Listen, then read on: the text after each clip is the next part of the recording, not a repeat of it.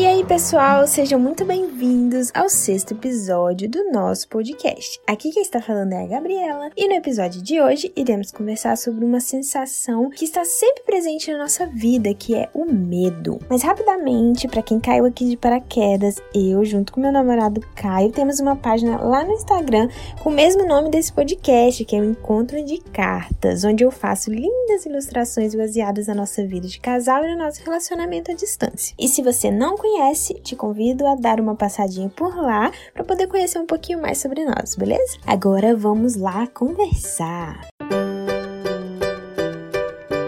Medo. Eu duvido que você nunca tenha sentido essa sensação, porque todos nós, sem exceção nenhuma, passamos por uma situação nos nossos dias que provocam essa sensação no nosso corpo. Isso é natural e involuntário e surge quando temos uma percepção de perigo. Eu quero conversar hoje rapidamente sobre o medo envolvido no relacionamento à distância, que é o meu caso, né?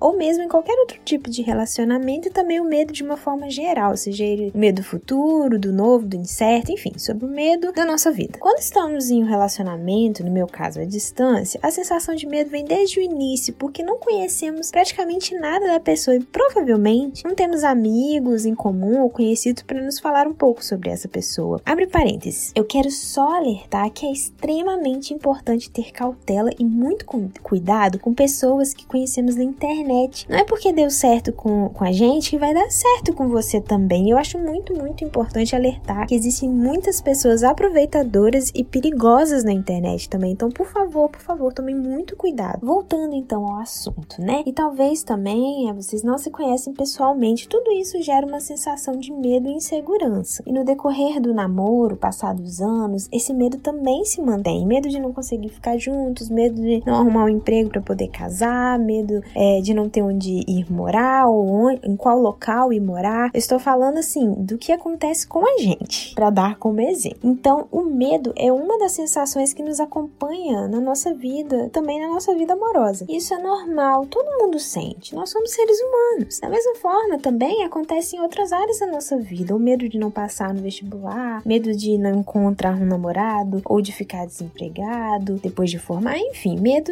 em todos os sentidos. É da nossa natureza sentir medo, pois tudo isso envolve o futuro e nós não temos controle sobre o nosso futuro. E esse medo pode gerar uma ansiedade excessiva e talvez te trazer preocupações e reações indesejadas no seu corpo, como por exemplo cair cabelo ou perder o sono. Eu não sou nenhuma especialista nisso, nem psicóloga, mas eu já passei por isso, principalmente nessa quarentena. Eu acredito que muitas pessoas também estão passando por isso, porque nós não temos controle do futuro e não é fácil entender que quando eu aprendo a conviver com esses sentimentos e com essa ansiedade, né, esse medo, e entrego meu futuro a quem pertence o futuro, que é Deus, eu vivo uma vida muito mais feliz e, menos, e com menos estresse. Essa minha semana foi marcada por medo, medo do novo.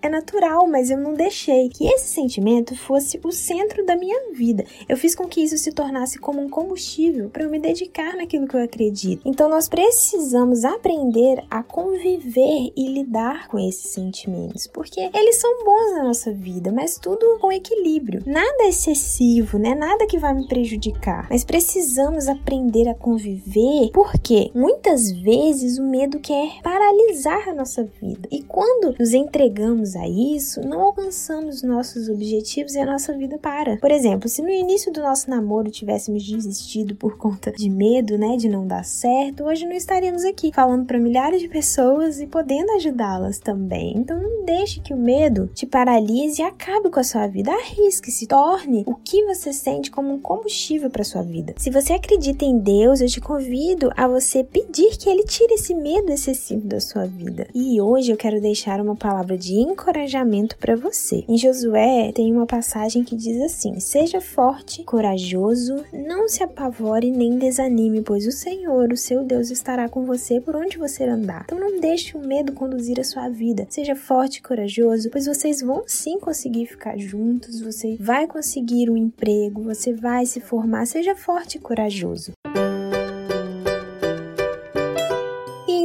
Isso, pessoal. Eu espero muito que vocês tenham gostado desse episódio e que possa ter te ajudado de alguma maneira. E vocês podem sempre contar com a gente. Aproveita e manda esse episódio para quem precisa ouvir essas palavras, tá bom? E se quer nos conhecer melhor, eu te convido a ouvir os nossos outros episódios aqui no podcast e nos acompanhar lá na nossa página no Instagram também, tá bom? Um super beijo para todos vocês e nos vemos no nosso próximo episódio.